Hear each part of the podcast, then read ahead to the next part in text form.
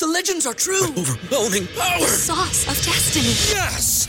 The most legendary sauce has arrived as McDonald's transforms into the anime world of WickDonald's. The greatest flavors unite in all new savory chili McDonald's sauce to make your 10-piece Wick Nuggets, fries, and Sprite ultra powerful. Unlock manga comics with every meal and sit down for a new anime short every week only at WickDonald's. Ba-da-ba-ba-ba, go! I participate in McDonald's for a limited time while supplies last. ¿No se merece tu familia lo mejor? Entonces, ¿por qué no los mejores huevos? Ahora, Egglands Best están disponibles en deliciosas opciones. Huevos clásicos, de gallina libre de jaula y orgánicos de Egglands, que ofrecen un sabor más delicioso y fresco de granja que le encantará a tu familia. En comparación con los huevos ordinarios, Egglands Best contiene la mejor nutrición como 6 veces más vitamina D, 10 veces más vitamina E y el doble de omega 3 y B12. Solo Egglands Best. Mejor sabor, mejor nutrición, mejores huevos. Visita egglandsbest.com para más información. Algunas escenas de este programa han sido recreadas. En Nueva York, en los años 80, la aparición de la cocaína causó una nueva ola de violencia. Los traficantes robaban y mataban por luchas de poder. Los ciudadanos comunes fueron víctimas. Hasta los niños no eran inmunes.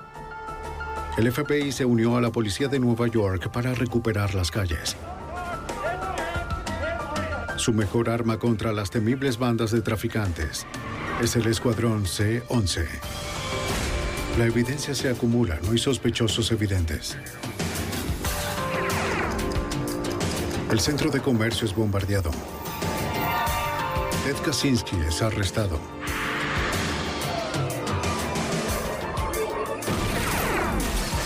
Fugitivo a un prófugo.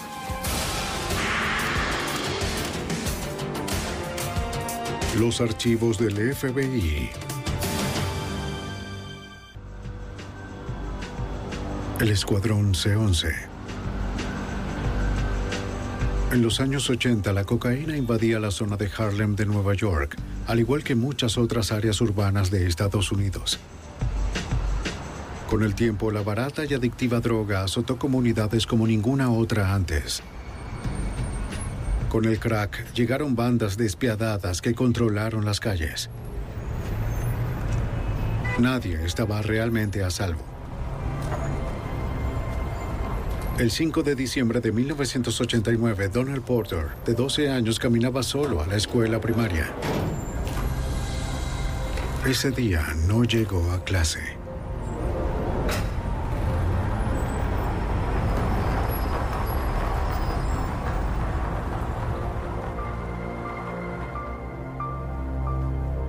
Al no llegar a casa después de la escuela, su familia se preocupó. No lo encontraban en el vecindario. A las nueve de la noche, la hermana de Donell recibe una llamada. Sí. Un hombre le dijo que Donell estaba secuestrado. Quería 500 mil dólares o mataría al niño. Dentro del baño de hombres. La hermana dijo que la familia no tenía tanto dinero. Al hombre que llamaba no le importó. Sí. Le advirtió que no llamaran a la policía y les dijo que fueran a un restaurante en la estación 125 de la calle Broadway. Bajo el lavabo. Detrás de un bote de basura en la habitación, hallarían la prueba de que hablaba en serio. ¿Viste?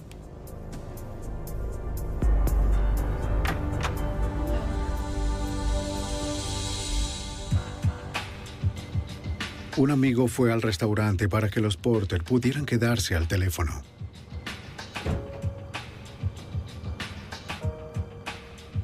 No sabía si era un montaje.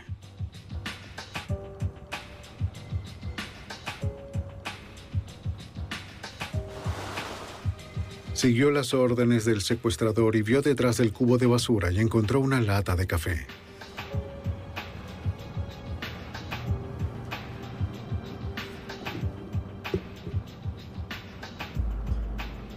Dentro había dos anillos, una cinta de audio y un dedo del niño.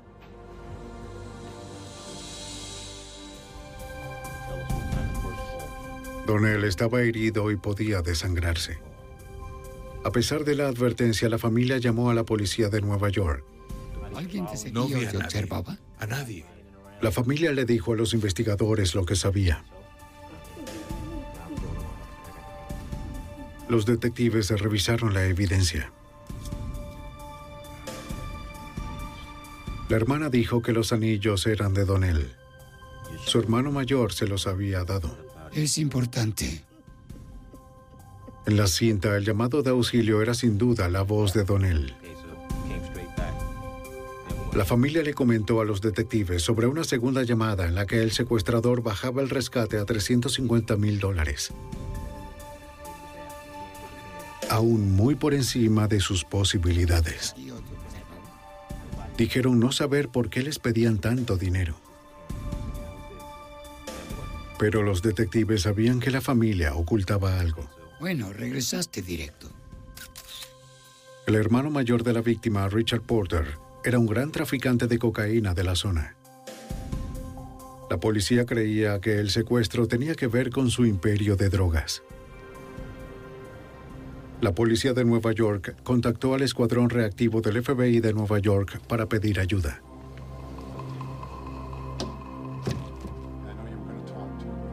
Al agente especial David Higgins, experto en narcóticos, le pidieron que diera más detalles sobre Richard Porter. Cualquier cosa. Richard Porter, entonces de 25 años, era un traficante de crack muy conocido que operaba en el centro de Harlem. Era uno de esos individuos que entraron temprano en el negocio del crack en Nueva York y había creado un poderoso imperio de droga en el centro de Harlem. Richard Porter había hecho millones de dólares vendiendo crack en las calles de Nueva York. Los detectives sabían dónde operaba. ¿Cómo estás, hombre? Tomó poco tiempo encontrar a Porter. Los detectives reconocieron a la persona con quien estaba como su socio en la droga, Alpo Martínez. Esta visita no era por un asunto de drogas. Era sobre encontrar a Donnell.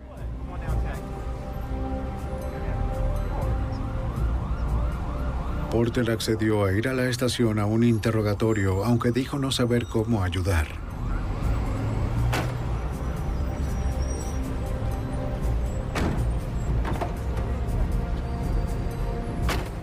Oigan, no sé nada. La policía sabía que Porter era muy cercano a Donnell, pero decía no saber nada sobre quién estaba detrás del secuestro de su hermano.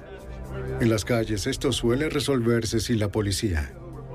Dame sus nombres. Son tus amigos.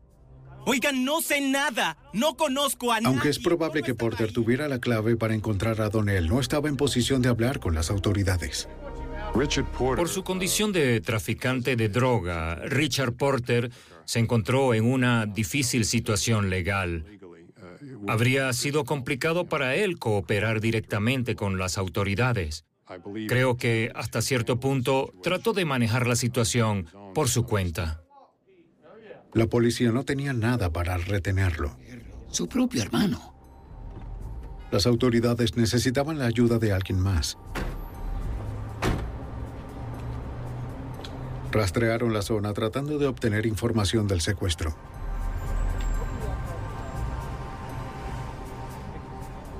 En un vecindario tan unido, alguien tenía que haber oído algo sobre Donnell.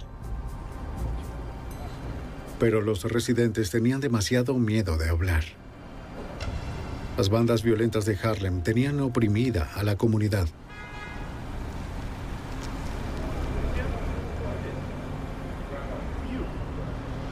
Los detectives no obtuvieron nada. Con cada día que pasaba, los agentes del Distrito Policial 32 de Nueva York sabían que las probabilidades de que Donnell sobreviviera disminuían.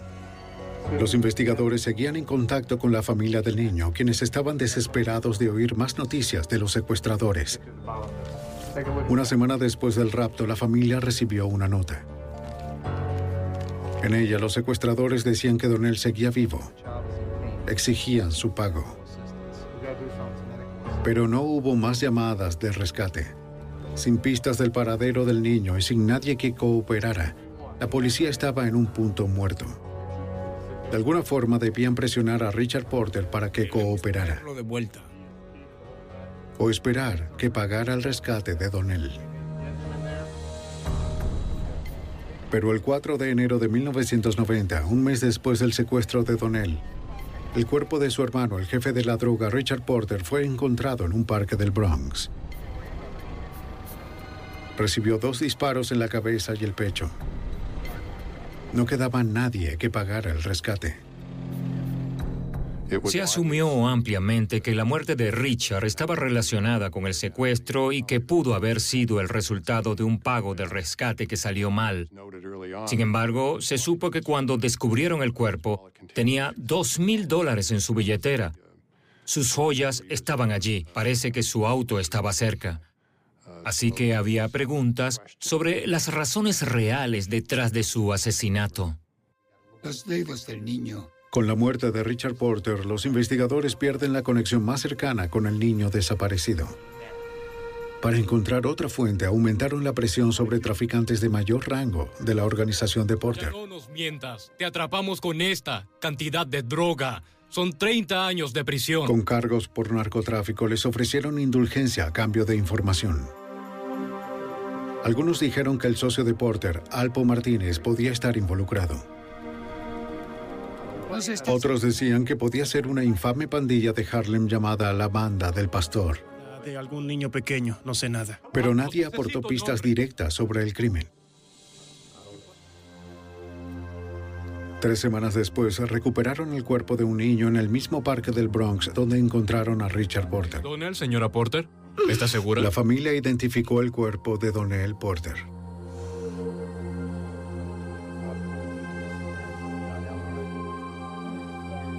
La causa de la muerte fue un golpe contundente en la cabeza. La muerte de un niño siempre es un hecho trágico. Un niño de 12 años camino a la escuela. Lo secuestran, lo, lo torturan. Se oye en la cinta pidiendo ayuda a su familia. El asesinato de Donnell impactó a toda la comunidad de Harlem, aunque la violencia allí era algo cotidiano. En ese momento, el sargento James Marr trabajaba en el famoso Distrito 32 de la Policía de Nueva York, donde vivía Donnell. A finales de los 80 y principios de los 90, el Distrito 32, que geográficamente son solo 2.5 kilómetros cuadrados, era uno de los distritos más violentos de Nueva York. En promedio, en el área había entre 60 y 70 asesinatos al año, y aparte de eso también había tiroteos, muchos, en los cuales no había muertos.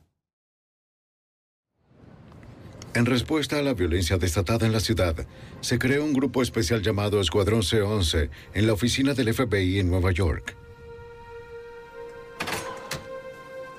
Detectives del Distrito 32 y agentes del FBI se asignaron al escuadrón. El C-11 se creó para enfrentar a los grupos conspiradores criminales poderosos de la ciudad de Nueva York. Los locales pusieron sobre la mesa su conocimiento de las calles y lo que sabían de dicho tema. Los agentes federales traían consigo el acceso a las cortes federales, que incluían el acceso a las reglas federales de sentencia y la oficina del fiscal general de los Estados Unidos. Luego del asesinato de Donnell Porter, sabían que debían recuperar las calles. El C-11 iría primero tras Alpo Martínez, el socio de Richard Porter.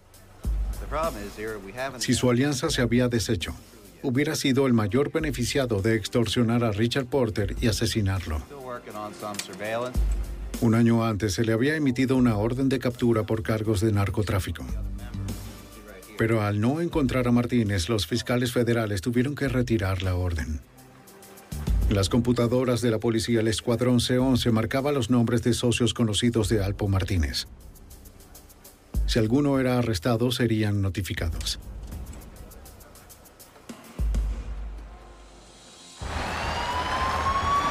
Meses después, la policía de Washington detiene un auto luego de observar que el conductor estaba en un negocio de drogas.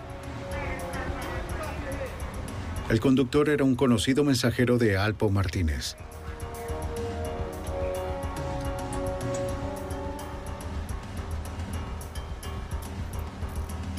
La policía encontró una gran cantidad de crack y miles de dólares en el auto. Con la marca en su registro de Nueva York, las autoridades de la capital contactarían al escuadrón C-11. Luego de que el mensajero fuese sentenciado de 20 años a cadena perpetua por cargos de narcotráfico, agentes del C-11 lo llevaron a Nueva York para un interrogatorio. Quiero información de él porque queremos... Un agente le explicó que bajo la ley federal su sentencia se podía revisar si cooperaba con las autoridades. Haces esto difícil para ti. ¿Dónde? Todo lo que sé. Dijo lo que sabía de Martínez y Porter y su negocio de drogas en la costa este. La droga la distribuiría Richard Porter en Nueva York y Alpo Martínez en Washington. Estando en Washington, Martínez se alió con personas que vio que eran fuertes en la calle, por así decirlo, para proteger su negocio de droga en la ciudad. Y no era inusual que literalmente se enviaran bolsas de mar con moneda estadounidense desde el norte de Virginia y Washington hasta el vecindario de Porter en la 132 y séptima avenida de la ciudad de Nueva York. Era suficiente para renovar la orden de captura a Alpo Martínez. Los agentes preguntaron en el vecindario hablando con quienes conocían a Martínez.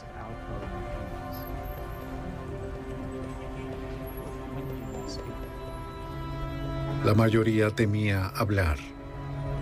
Finalmente, los agentes se enteraron de que el fugitivo iba a recoger el auto de su mujer en un concesionario del norte de Nueva Jersey. Agentes encubiertos vigilaban el concesionario. No sabían si Martínez llegaría, pero sabían que le gustaban los autos rápidos.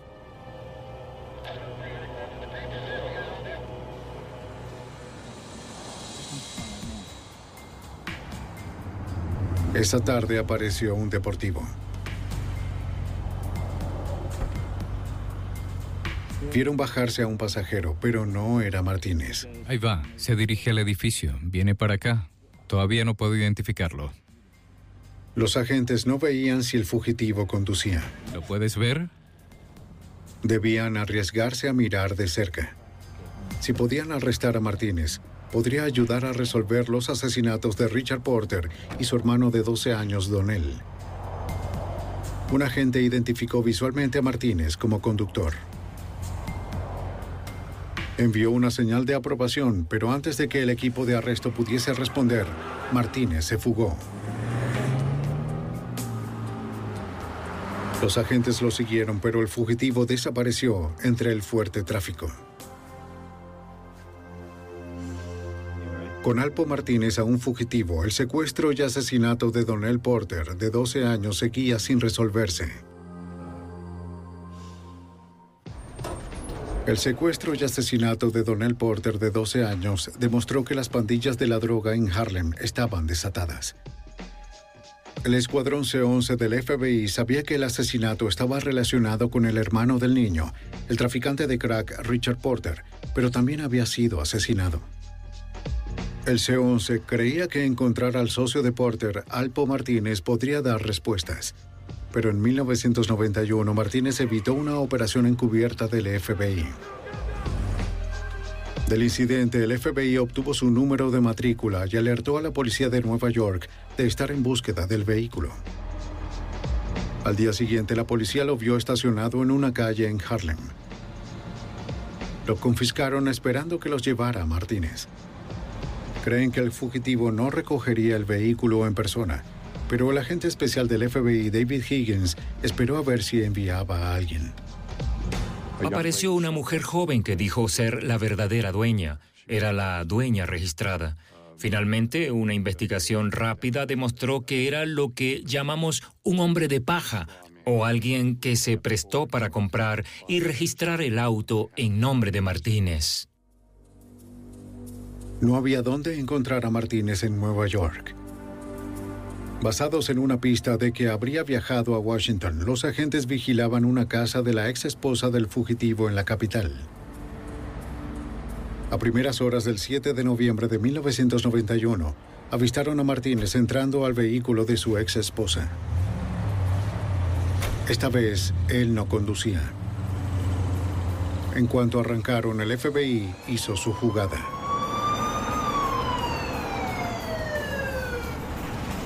La ex esposa del fugitivo se detuvo. Primero, conductor, salgan del vehículo con las manos en alto. Las manos sobre el vehículo. La cocaína que traía consigo ayudó a fortalecer el caso en contra de uno de los mayores traficantes de la costa este. Finalmente, Martínez se declaró culpable de una acusación en el distrito oeste de Virginia que lo acusó de traficar cerca de mil kilogramos de cocaína. El valor total serían 20 millones de dólares.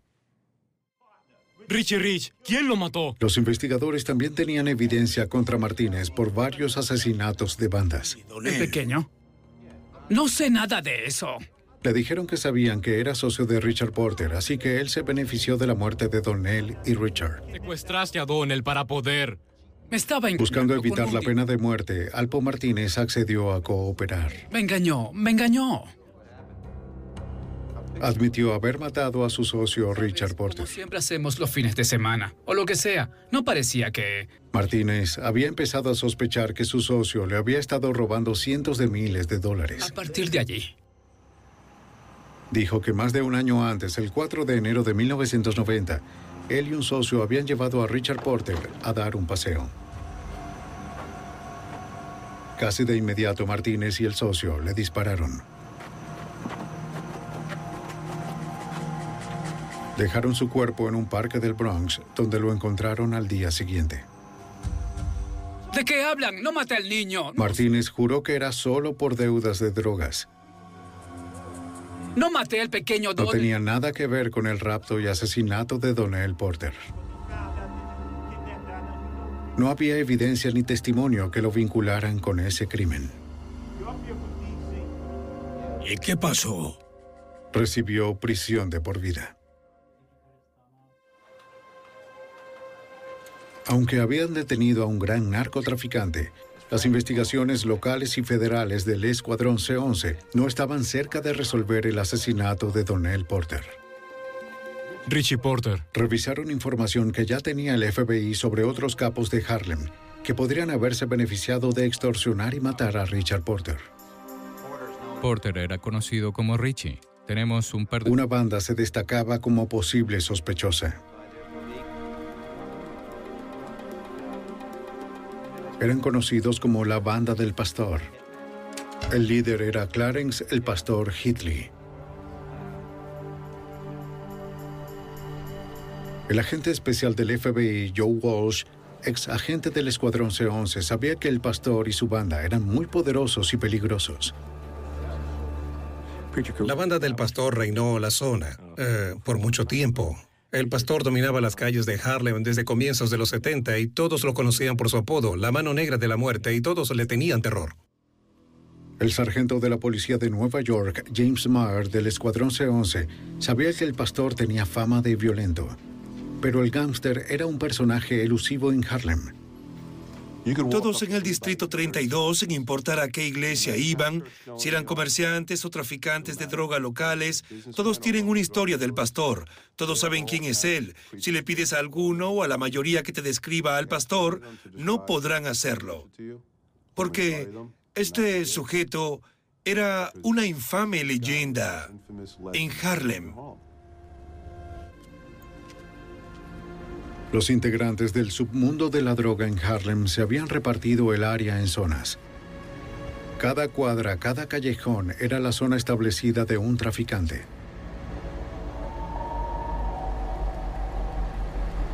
La mayoría respetaba los límites. Pero el pastor no. Pensaba que todo Harlem era suyo. No hizo dinero vendiendo droga, sino cobrándole a otros traficantes. Más que todo extorsionaba, extorsionaba a otros traficantes. Estos eran sujetos violentos por derecho propio. Llegaba y reclamaba un auto. Si veía que a un traficante le estaban pagando, por así decirlo, si tenía un Mercedes-Benz nuevo y al pastor le gustaba el auto, pasaba a ser del pastor. Los que osaban discutir con él pagaban un alto precio. Era un sistema que lo hizo un hombre rico. Si obtienes dinero de todos los traficantes, dos mil aquí, 300 aquí, cinco mil allá, es dinero, mucho dinero. Y sí, todos le pagaban, si no, el pastor los visitaba o enviaba su gente y de ahí se salía muerto. Lo llevamos la semana pasada. El historial de extorsión y violencia del pastor lo hacía un posible sospechoso del secuestro y asesinato de Donnell Porter. El C-11 había detallado la estructura básica de la banda del pastor. De sus hombres de su banda. El principal teniente del pastor era un hombre llamado John Caff.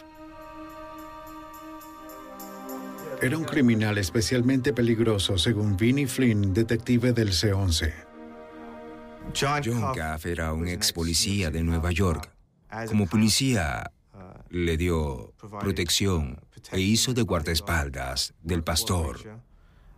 Así que si conducían por la zona y los detenían, John Caff los protegía y probablemente los dejaría ir sin una citación o algo más que eso. Ah, John Caff tenía fama de ser una persona muy temida y violenta. Pero aún no hay evidencia que vincule a alguno con Donnell Porter. Aunque el C-11 sospechaba que el pastor estaba involucrado en el secuestro mortal, probablemente no lo habría hecho él mismo. Sorpresa, día de pago se distanció de la mayor parte de los crímenes, haciendo que su teniente y otros secuaces cumplieran sus órdenes. Para, sé que tienes dinero, sé que tienes dinero, hombre, sé que sí. Bajo las órdenes del pastor, su extorsión brutal les daba dinero y mantenía a los testigos muy intimidados para hablar, blindando a la banda de una investigación.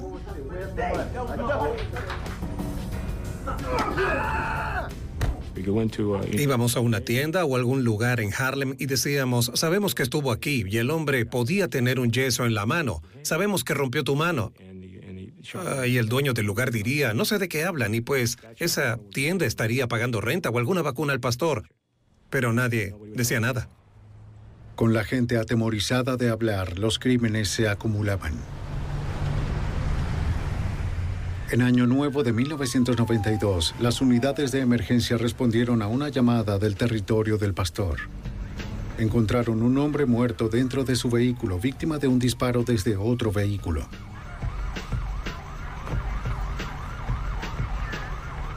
Su familia sobrevivió al terrible hecho.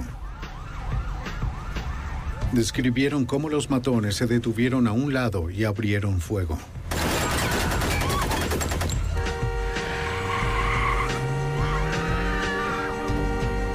Dijeron no saber quién lo hizo o por qué. Al igual que el secuestro de Donnell, nadie del vecindario admitió haber visto nada. Otro asesinato trágico en Harlem que podría quedar sin resolver. El escuadrón C-11 debía romper el código de silencio forzado y hacer hablar a las personas.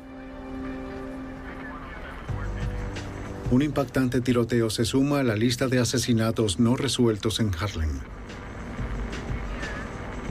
Con los testigos demasiado atemorizados de hablar, el caso estuvo abierto por dos años. Luego, en 1994, el Escuadrón C-11 encontró un testigo que dijo que el atacante era miembro de la banda del pastor llamado Malik. El detective Vinnie Flynn supo que Malik tenía fama de violento se convirtió en una suerte de director de seguridad de la organización del pastor. Ah, estaba a cargo de un grupo conocido como los conserjes. Ellos lidiaban con los problemas y limpiaban los desastres de la banda. No podía ser un conserje a menos que asesinaras a alguien. Para saber más sobre Malik y la banda del pastor, el CEO se trató de enviar agentes encubiertos. El hombre está parado cerca del... Pero era otro callejón sin salida, de acuerdo con el agente especial del FBI, Joe Walsh. No podíamos eh, simplemente entrar y hacer una operación encubierta para comprarle eh, droga al pastor, porque era muy cuidadoso. Era un hombre muy inteligente y, y no podíamos llegar muy cerca de él encubiertos. El pastor era estricto le ordenaba a quienes extorsionaban no vender a nuevos compradores y mantener un bajo perfil en la calle. Los investigadores necesitaban un testigo con lazos directos con la banda.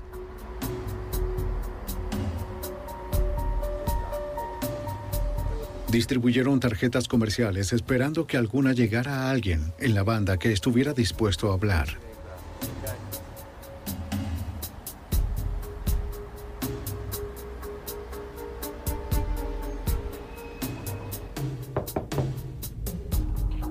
Su paciencia dio frutos. Hola. Aquí. En abril de 1994, un miembro de la banda contactó al Escuadrón C-11 porque vio que su vida corría peligro.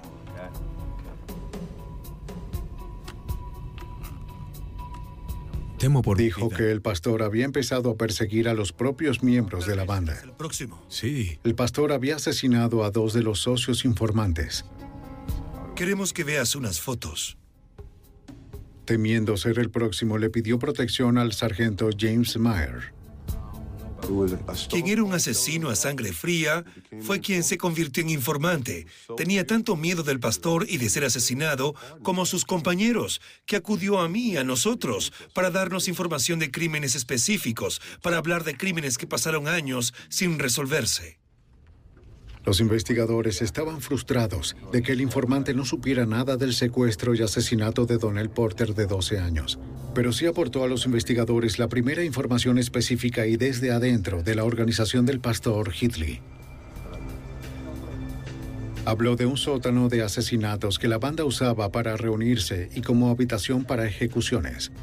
Es momento de hacer algo por unas respuestas. ¿Entiendes lo que Cuéntame. digo? En algunas reuniones el pastor pedía una votación sobre el destino de miembros de la banda que no lo estaban haciendo bien. Si la mayoría votaba que sí, el pastor sentenciaba su muerte. ¿Quieres morir también, Short? En marzo de 1994, el pastor llamó a votación sobre Malik, el conserje, que había disparado al auto. Creía que ya no podía confiar en él. Voten. La mayoría dijo que sí.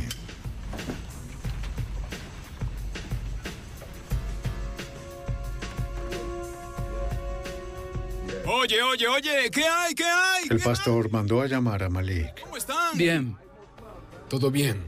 ¿Qué están todo haciendo? Bien. Todo bien. Sí, todo bien. Oye, no te veía desde hacía mucho. Todo bien. ¿Cómo estás? Hola, ¿Cómo viejo. andan? ¿Qué hay? Malik pensó que estaba allí para eliminar a un miembro de la banda con quien había peleado en el pasado. ¿Qué piensas, hombre? Sí, habla, dinos.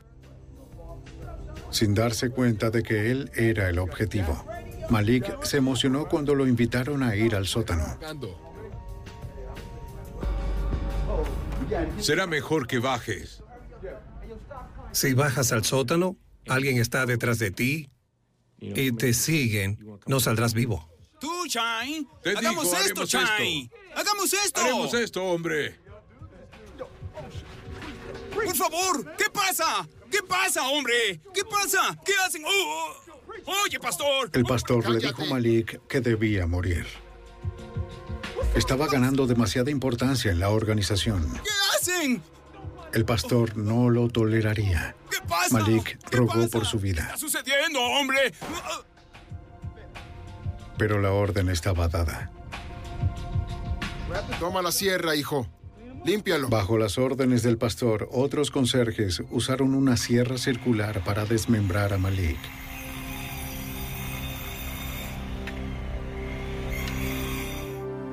El informante dijo que el pastor le ordenó a él y a otros miembros encargarse de los restos. ¿Quién trabajas, no?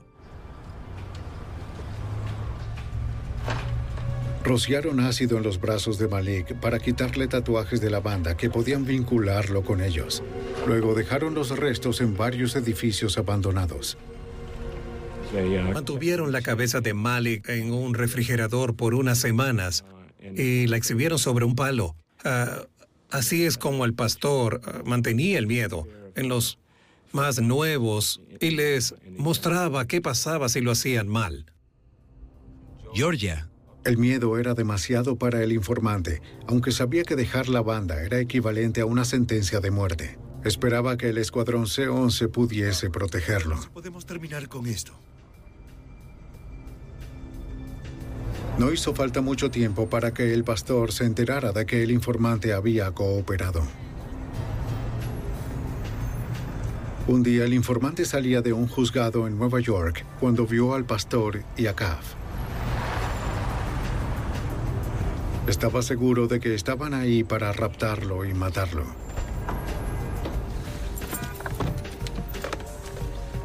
Fue a su auto y llamó a sus socios del C-11.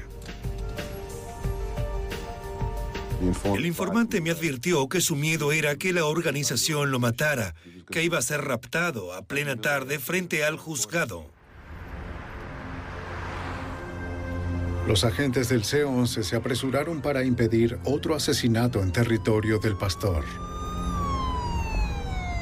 Estoy aterrado. Un exmiembro de la banda del pastor temía que lo mataran por cooperar con las autoridades.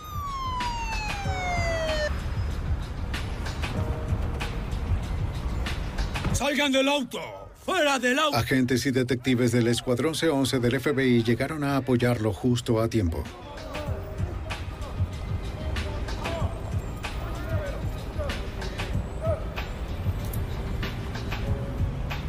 Arrestaron al teniente principal John Caff y al propio líder de la banda, Clarence el Pastor Hitley. El sargento James Meyer y los otros agentes revisaron el vehículo. ¿Qué tenemos aquí? Había evidencia dentro del auto, incluyendo información de mi informante, máscaras, cinta. Era probable que lo que temía mi informante era cierto. Lo iban a secuestrar ese día. Pero nadie podía probar que los hombres matarían al informante. 20 minutos, todo lo que tomó, te lo dije. El pastor y Cav fueron liberados. Vamos, hombre, tengo cosas que hacer. Apúrate. El incidente hizo que la investigación del Escuadrón C-11 sobre la banda se hiciera pública. 20 minutos fue todo lo que tomó. Buen día, oficial. Fue entonces que se hizo notorio que el FBI los investigaba. Es decir, vieron al detective que conocen del Distrito 32. Cuando él hace el arresto, lo hace con agentes del FBI. Se volvió obvio para Cav y el pastor que el FBI estaba encima de ellos.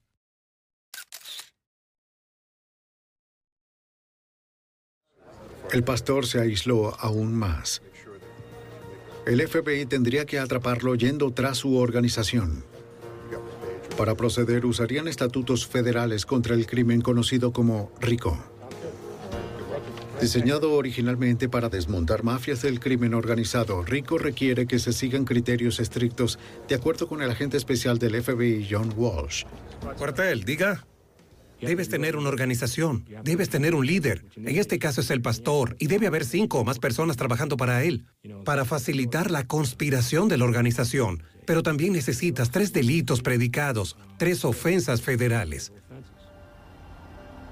Los investigadores del Escuadrón C-11 vigilaron a la banda del pastor juntando evidencia de ofensas para sustentar el caso Rico.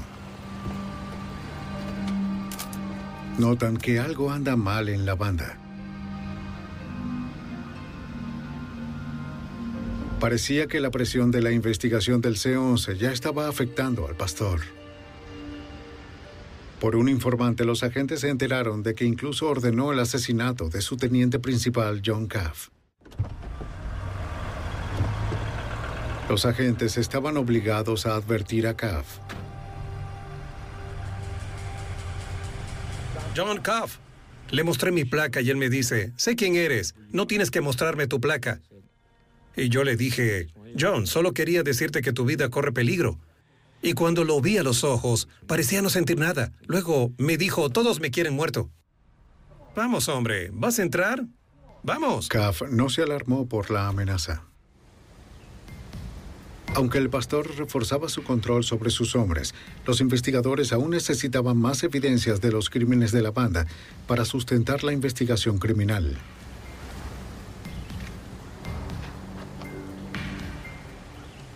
Mientras más compradores y vendedores eran arrestados, algunos acceden a cooperar, ayudando a conocer al grupo al detalle, de acuerdo con el detective Vinnie Flynn. Obtuvimos informantes a través de investigaciones sobre narcóticos, arrestos ejecutados por el Distrito 32 y el Escuadrón de Detectives del 32, a través de información que recababan e informantes que obtuvieron con los arrestos. Se acumuló información que sustentó el caso contra la banda del pastor.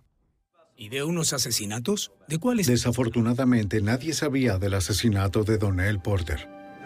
Había una chica que fue al departamento la. Pero un miembro arrestado ofreció detalles sobre otro asesinato cometido por la banda, esperando piedad.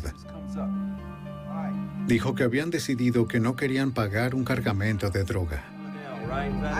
Le dijeron al proveedor que una joven le había robado y que ellos se encargarían.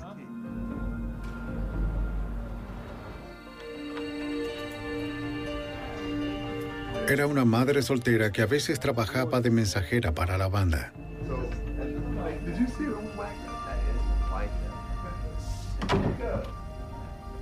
La llevaron a un apartamento de Harlem y le dijeron que querían que escuchara una grabación que habían hecho. Ponla ya. Confía en mí. Ella no les había robado nada. Pero a la banda no le importó. Nada sobre un niño. El informante explicó cómo limpiaron la escena del crimen y luego botaron el cadáver en un edificio abandonado. No recordaba exactamente en cuál edificio.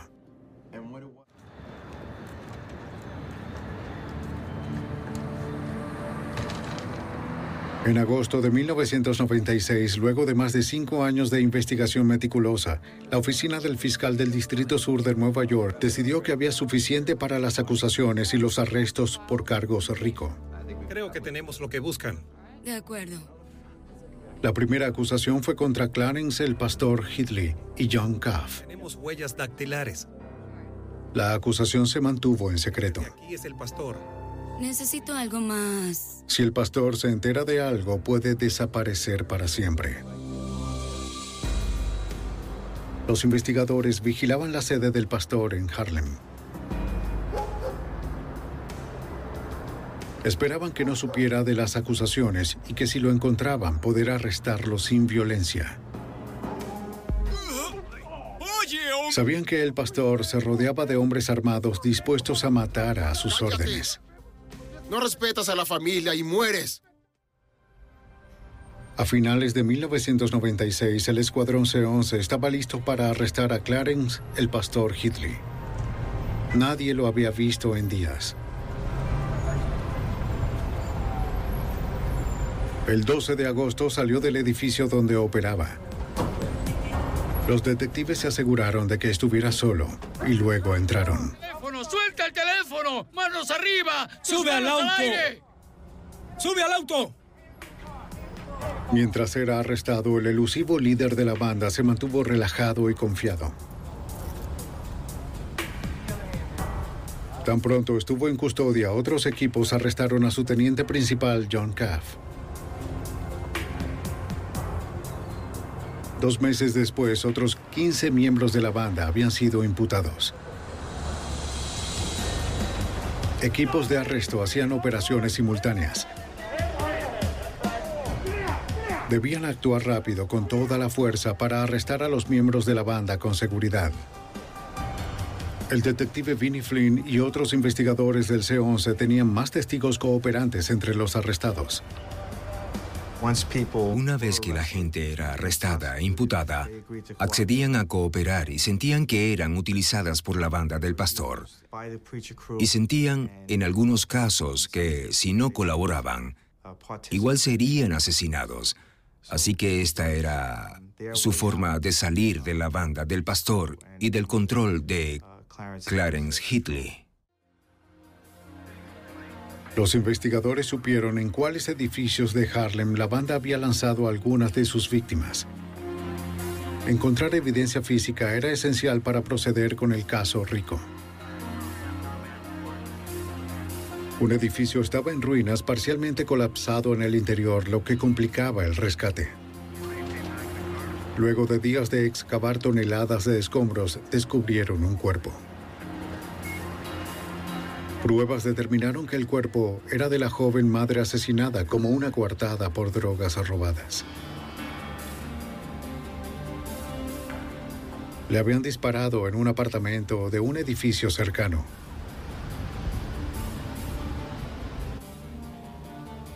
Equipos de búsqueda de evidencia revisaron el apartamento. Ese era el apartamento donde tuvieron la cabeza de Malik en el refrigerador. Aún había mucha sangre en el apartamento y dentro del refrigerador había sangre de Malik de cuando guardaron su cabeza. Pudieron rastrear eso en el laboratorio. Malik y otros tantos habían sido asesinados en el sótano del edificio del pastor. Técnicos de la escena del crimen procesaron el sótano. Los miembros arrestados dicen que Pastor los hacía esparcir ácido bórico luego de cada asesinato. La mayor parte del sitio estaba limpia. Ahí, justo ahí. Pero los técnicos encontraron rastros de sangre en las ventanas y en la sierra que usaron para desmembrar a Malik. Pero la investigación no había terminado. El rapto y asesinato del menor Donnell Porter no estaba resuelto. Buenos días, caballeros. Tomen asiento. Las respuestas sobre su muerte por fin vinieron de una fuente inesperada. ¿Dinero para qué? Un fiscal de distrito convenció al tío del niño, miembro de la banda del pastor John Apple Porter, de hablar.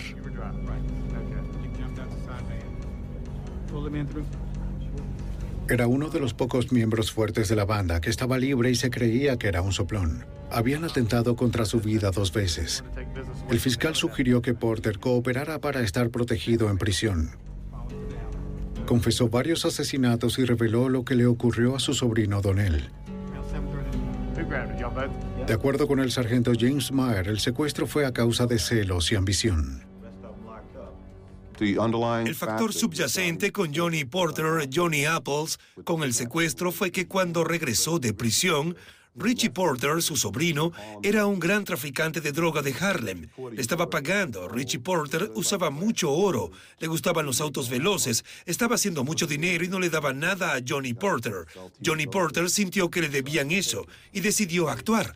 Y lo que hizo fue secuestrar al niño. Porter dijo que el pastor estuvo de acuerdo con el rapto. Envió a uno de sus conserjes, Malik, a ayudar. Pensaban que Richard Porter pagaría lo que fuera por recuperar a su hermano. Quédate quieto. Tenían al niño en un sótano donde nadie podía oírlo. Le cortaron un dedo y grabaron sus gritos de auxilio para probarle a su familia que era en serio. Apple y Pastor esperaban 500 mil dólares suficientes para iniciar a Apple en su propio negocio de droga y para perjudicar a Richard Porter. Como Richard no pudo reunir esa cantidad de dinero, lo bajaron a 350 mil dólares. Luego ocurrió lo inesperado. Pastor y Apple supieron que habían asesinado a Richard Porter. El niño debe... No habría rescate. ¿Estás seguro? Pastor Headley luego le contó al agente especial Joe Walsh sobre su decisión. Pastor se sentó en una habitación y me dijo lo que había pasado. Ah, me vio a los ojos y dijo, no podía dejarlo vivir luego de lo que había ocurrido.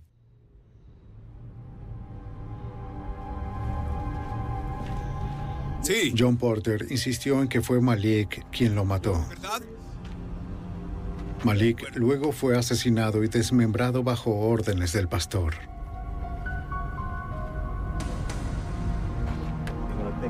John Porter fue sentenciado a cadena perpetua.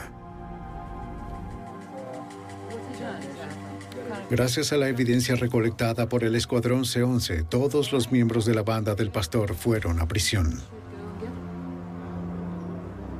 Su líder, Clarence, el pastor Hitley, se declaró culpable de cargos federales por crimen organizado que incluía narcotráfico, asalto y asesinato. fue sentenciado a cadena perpetua sin posibilidad de libertad condicional. Ni él ni su banda volverán a aterrorizar las calles de Harlem. Se estima que fueron responsables de unos 45 asesinatos de los que estamos al tanto. Numerosos robos.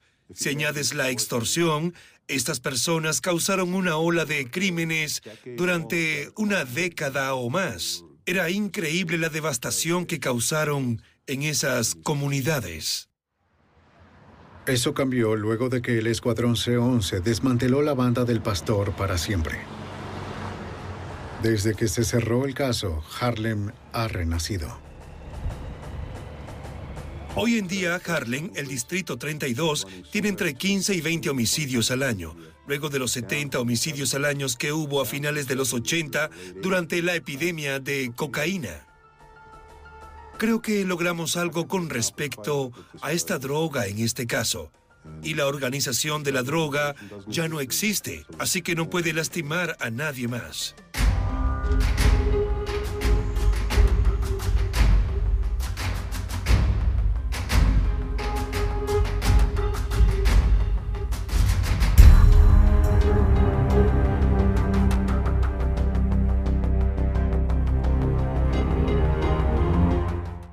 ¿Te preocupas por tu familia? Entonces, ¿por qué darles solo huevos ordinarios cuando pueden disfrutar de lo mejor? Eggland's Best, los únicos huevos con ese delicioso sabor fresco de granja, además de la mejor nutrición, como 6 veces más vitamina D, 10 veces más vitamina E y 25% menos de grasa saturada que los huevos regulares, además de muchos otros nutrientes importantes. Así que, dales los mejores huevos. Eggland's Best, mejor sabor, mejor nutrición, mejores huevos. Everybody in your crew identifies as either Big Mac Burger, McNuggets, or McCrispy Sandwich. But you're the filet fish Sandwich all day. That crispy fish, that savory tartar sauce, that melty cheese, that pillowy bun. Yeah, you get it. Every time. And if you love the filet of fish, right now you can catch two of the classics you love for just $6. Limited time only. Price and participation may vary. Cannot be combined with any other offer. Single item at regular price. Ba-da-ba-ba-ba.